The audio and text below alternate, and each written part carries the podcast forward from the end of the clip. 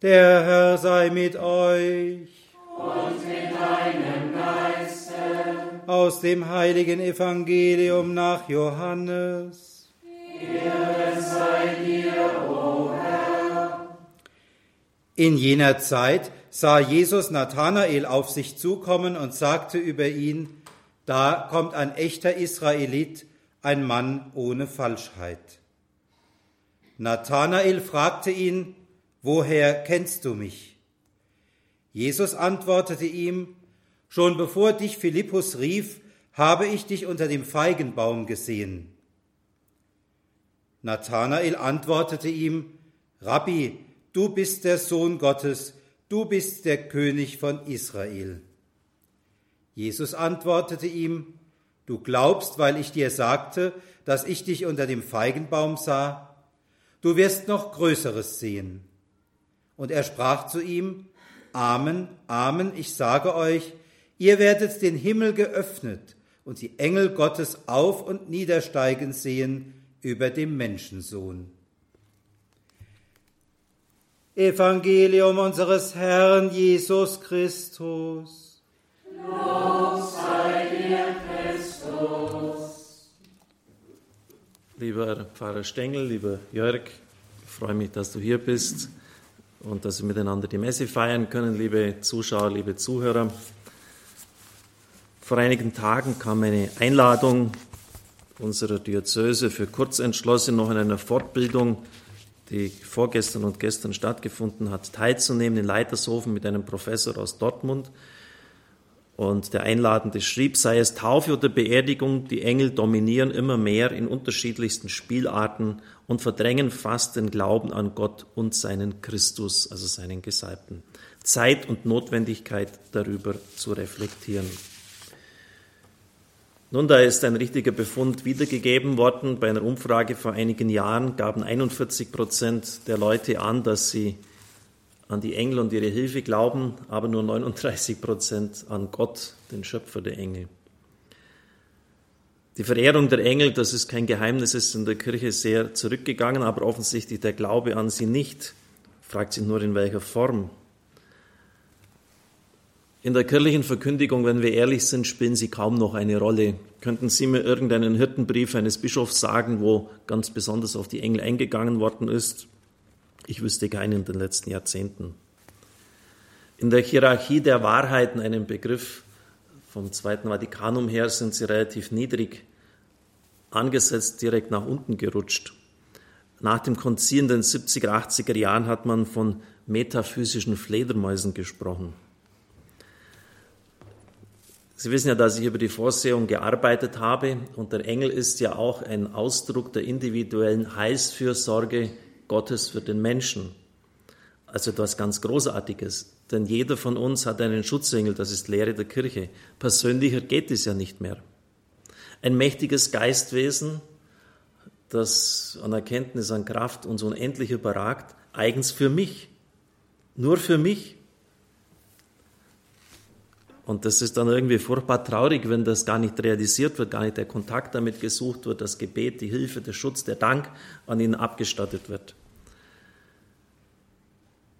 Ich habe dann natürlich alle einschlägigen Dogmatiken durchsucht, weil bei der Vorsehung ist es ja wichtig, dass Gott uns zur Realisierung seiner Pläne des Heils einen Engel zur Seite stellt. Und ich bin nirgends fündig geworden. Keine einzige katholische Dogmatik, wo das ausgedrückt wird. Natürlich dann bei der Schöpfungslehre kommen die Engel schon vor. Außer einer evangelischen. Und wenn man dann jetzt bei der Schöpfungslehre selber nachschaut, dann ist fast überall zu lesen, an vielen Stellen zumindest, Engel, das ist ein Bild, eine Chiffre für Gehaltensein, für Geborgenheit, für Nähe, aber sie sind ihres persönlichen Charakters beraubt. Also nur irgendwie so metaphorische Bilder. Übrigens ähnlich wie beim Satan. Man spricht davon, dass das Böse existiert, aber nicht mehr der Böse. Beim Vater unser ist übrigens genau der Böse gemeint, nicht allgemein und im Neutrum das Böse. Ein ziemlicher unfreundlicher Kritiker des Christentums, aber auch einer, der messerscharf gedacht hat und vieles richtig erkannt hat, ist Friedrich Nietzsche. Und er hat einmal gesagt, das stimmt eigentlich immer und immer wieder, verdrängte Wahrheiten werden giftig. Das heißt, leider verschwinden sie nicht irgendwie oder sie verschwinden nicht einfach von der Bildfläche, sondern sie kommen wieder in Zerrformen mit zerstörerischer Kraft. Und das gilt für viele Bereiche auch kirchlicher Verkündigung. Und das erklärt nämlich den Engelboom der heutigen Zeit. Wenn Sie bei Buchhandlungen, besonders in der Esoterikabteilung, vorbeischauen, dann werden Sie unglaublich viele Bücher über die Engel finden. Und auch mit Namen, die weit über die drei der Heiligen Schrift, deren Gedenktag wir heute, Festtag wir heute feiern, hinausgehen. Satan lockt mit den Engeln. Nicht alles, was fromm aussieht, führt auch zu Gott. Und nicht alles, was sich fromm anhört, ist auch wirklich Gott wohlgefällig. Nun, warum kann das gefährlich sein? Weil sich manche Leute in ihrer gewissen Neugier nicht mit den drei Engeln begnügen. Es braucht noch andere, es braucht mehr. Aber wer gibt Ihnen die Garantie, wenn Sie irgendein Buch kaufen mit den Engelnamen, die es übrigens im Judentum zur damaligen Zeit auch schon massenhaft gegeben hat, dass das wirklich Engel des Lichtes sind? Wer gibt Ihnen die Garantie? Es können auch Mächte der Finsternis sein, die haben auch Namen. Es kann ein gefallener Engel sein.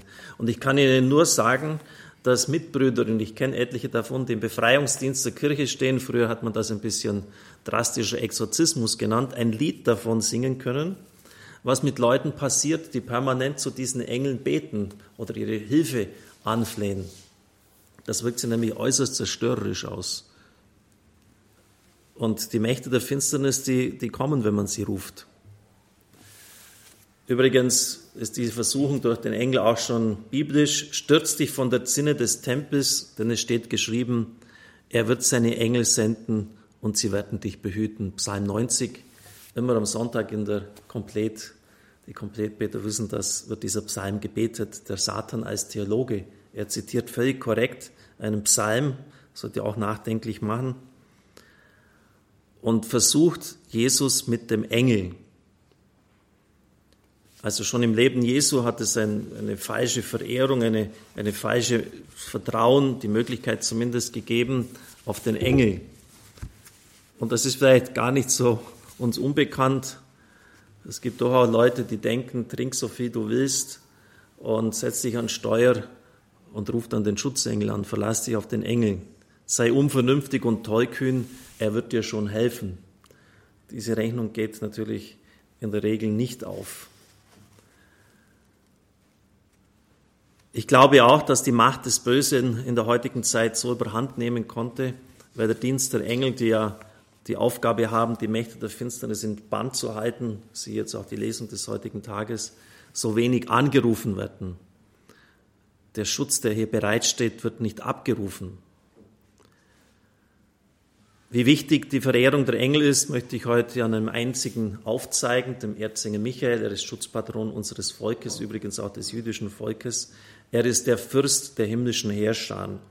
Wer ist wie Gott? Was bedeutet dieser Name, diese eigenartige Frage? Was will er damit zum Ausdruck bringen? Es ist das kürzeste Credo, das es überhaupt gibt, das kürzeste Glaubensbekenntnis. Und das heißt, Gott ist einzigartig. Gott ist souverän. Er ist unvergleichlich. Neben den Thron Gottes kann kein anderer Thron gestellt werden. Aber nicht nur Satan bestreitet es. Er will ja sein wie Gott. Das ist ja sein innerstes Wesen. Deshalb auch die Rebellion gegen Gott. Er wollte Gott vom Thron stürzen. Und wir machen es ihm getreulich nach, denn wir bestreiten die Rechte, die Gott bisher eigentlich ziemlich unbestritten gehabt hat. Zum Beispiel das des Herrn über Leben und Tod.